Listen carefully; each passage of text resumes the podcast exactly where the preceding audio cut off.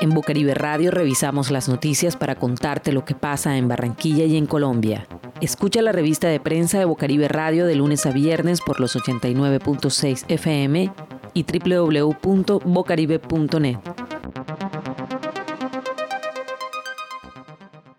El Ministerio de Salud y Protección Social emitió un nuevo reporte de coronavirus COVID-19 en Colombia. Se reportan a la fecha 6.800 nuevos casos confirmados, 10.000 nuevos recuperados y 151 fallecidos, con los que el país alcanza un total de 936.000 contagios. En la región Caribe se presentaron 478 casos nuevos, 57 de estos en Barranquilla. El departamento registra en su totalidad 69.300 casos confirmados hasta el momento. Los datos anteriores fueron extraídos del portal de noticias Región Caribe Noticias del 16 de octubre del 2020.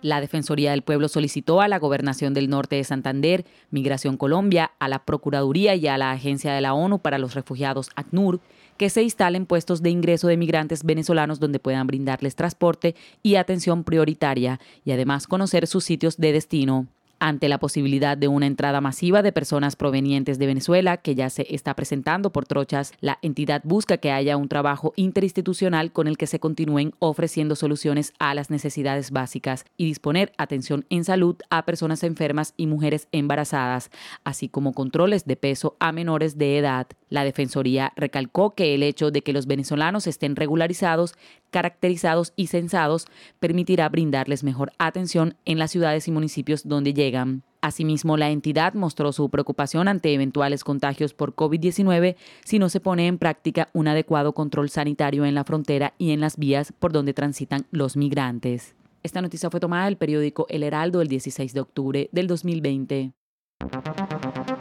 En Bucaribe Radio revisamos las noticias para contarte lo que pasa en Barranquilla y en Colombia.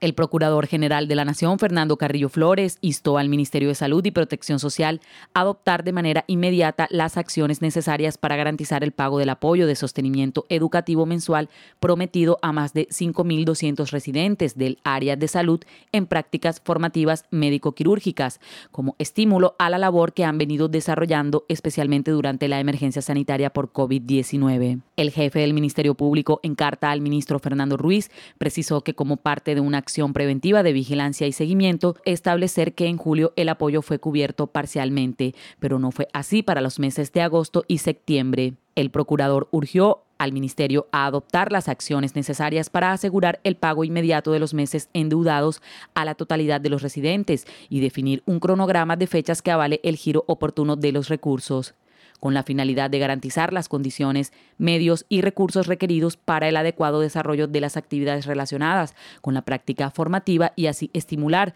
la importante labor que han venido desempeñando en beneficio de la salud de los colombianos, especialmente durante la emergencia sanitaria por la que atraviesa el país. En los próximos tres días, el Ministerio deberá presentar un informe de las acciones adelantadas para garantizar los pagos. Esta noticia fue tomada del diario Zona Cero del 16 de octubre del 2020.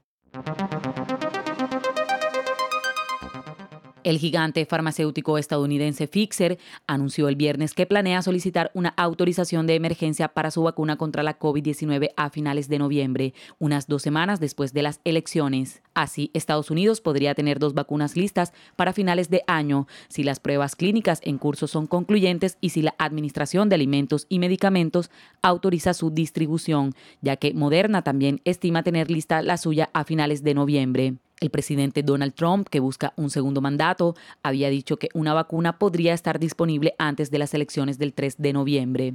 Fixer se apegó a la solicitud que la administradora de alimentos y medicamentos hizo la semana pasada a los desarrolladores de las vacunas sobre esperar dos meses después de que la segunda dosis sea inyectada en los participantes de los ensayos clínicos para monitorear posibles efectos secundarios graves. Por otro lado, Fixer, socio de la empresa alemana BioNTech, podría obtener resultados sobre la eficacia de la vacuna en las próximas dos semanas a través de un ensayo en curso en el que participan 30.000 personas, aseguró el director de la empresa. Fixer espera cumplir con los tres requisitos en la tercera semana de noviembre, o sea, dentro de un mes.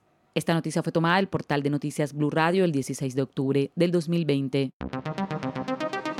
Escucha la revista de prensa de Bocaribe Radio de lunes a viernes por los 89.6 FM y www.bocaribe.net.